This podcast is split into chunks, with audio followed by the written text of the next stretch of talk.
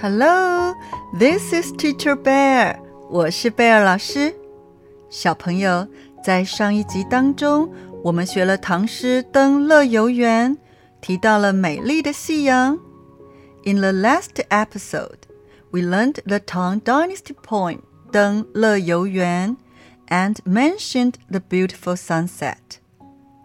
今天我们要学另一首唐诗，也提到了夕阳。 Today we will learn another Tang Dynasty poem, which also mentions the sunset.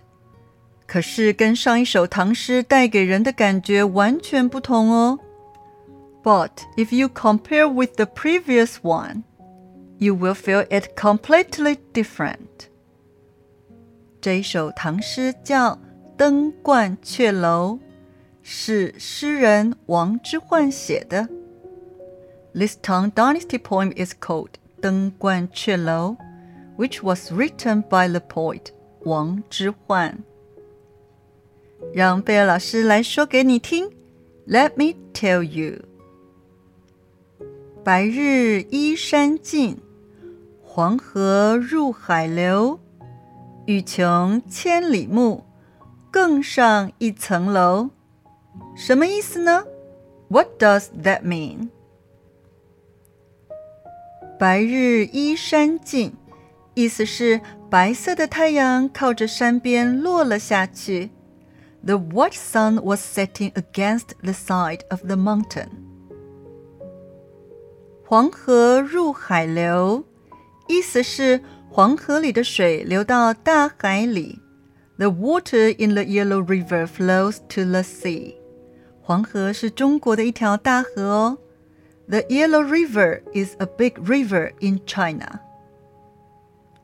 欲穷千里目，意思是如果你想看到更远的风景，if you want to see more distant scenery。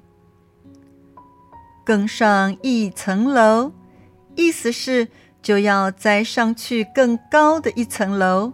You have to go up to a higher level. 小朋友，你有没有这样的经验？那就是站在很高的地方，看得很远很远。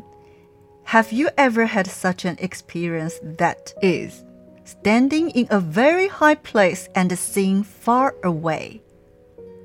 那个时候你有什么感觉呢？How did you feel at that time？是不是觉得世界好宽好大？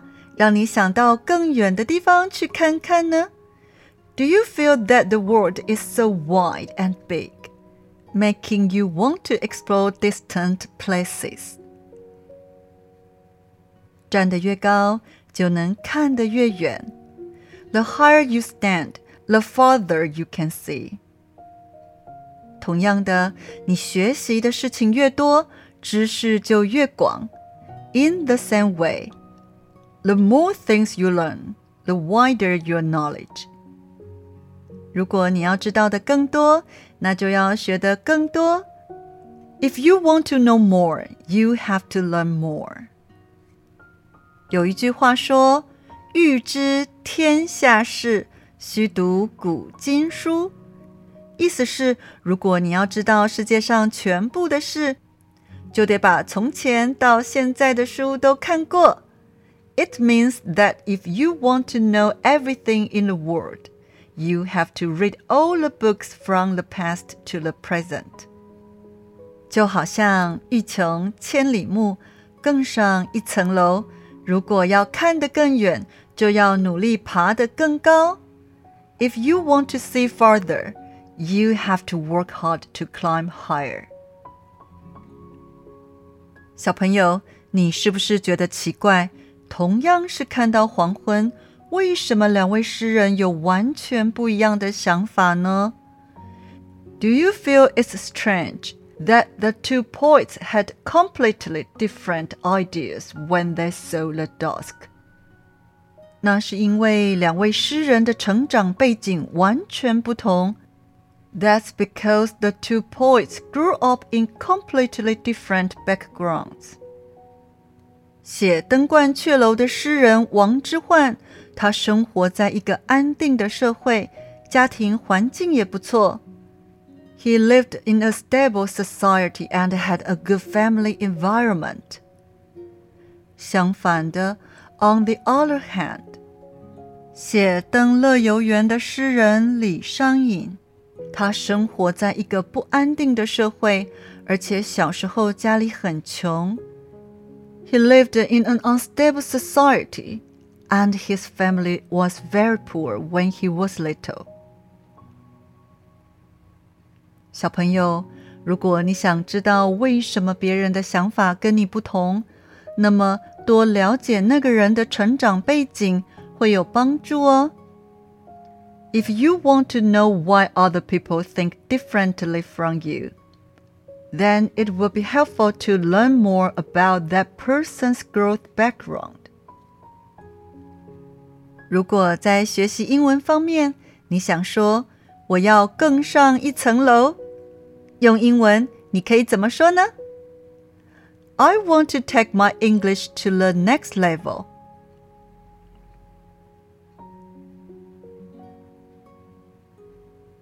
请跟着贝尔老师再说一次。 I want to take my English to the next level.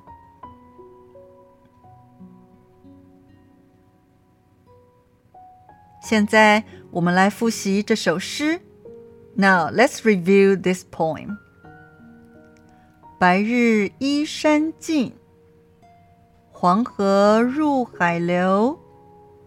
欲穷千里目，更上一层楼。 你记住了吗？Do you remember it already？如果还没，别担心。If not, don't worry，多念几次，你就会记住了。You will remember it if you read it more。小朋友，希望贝尔老师的故事能帮助你的语言能力更上一层楼哦。I hope my stories can take your language ability to the next level。 加油，You can do it！我们下次见喽，See you next time。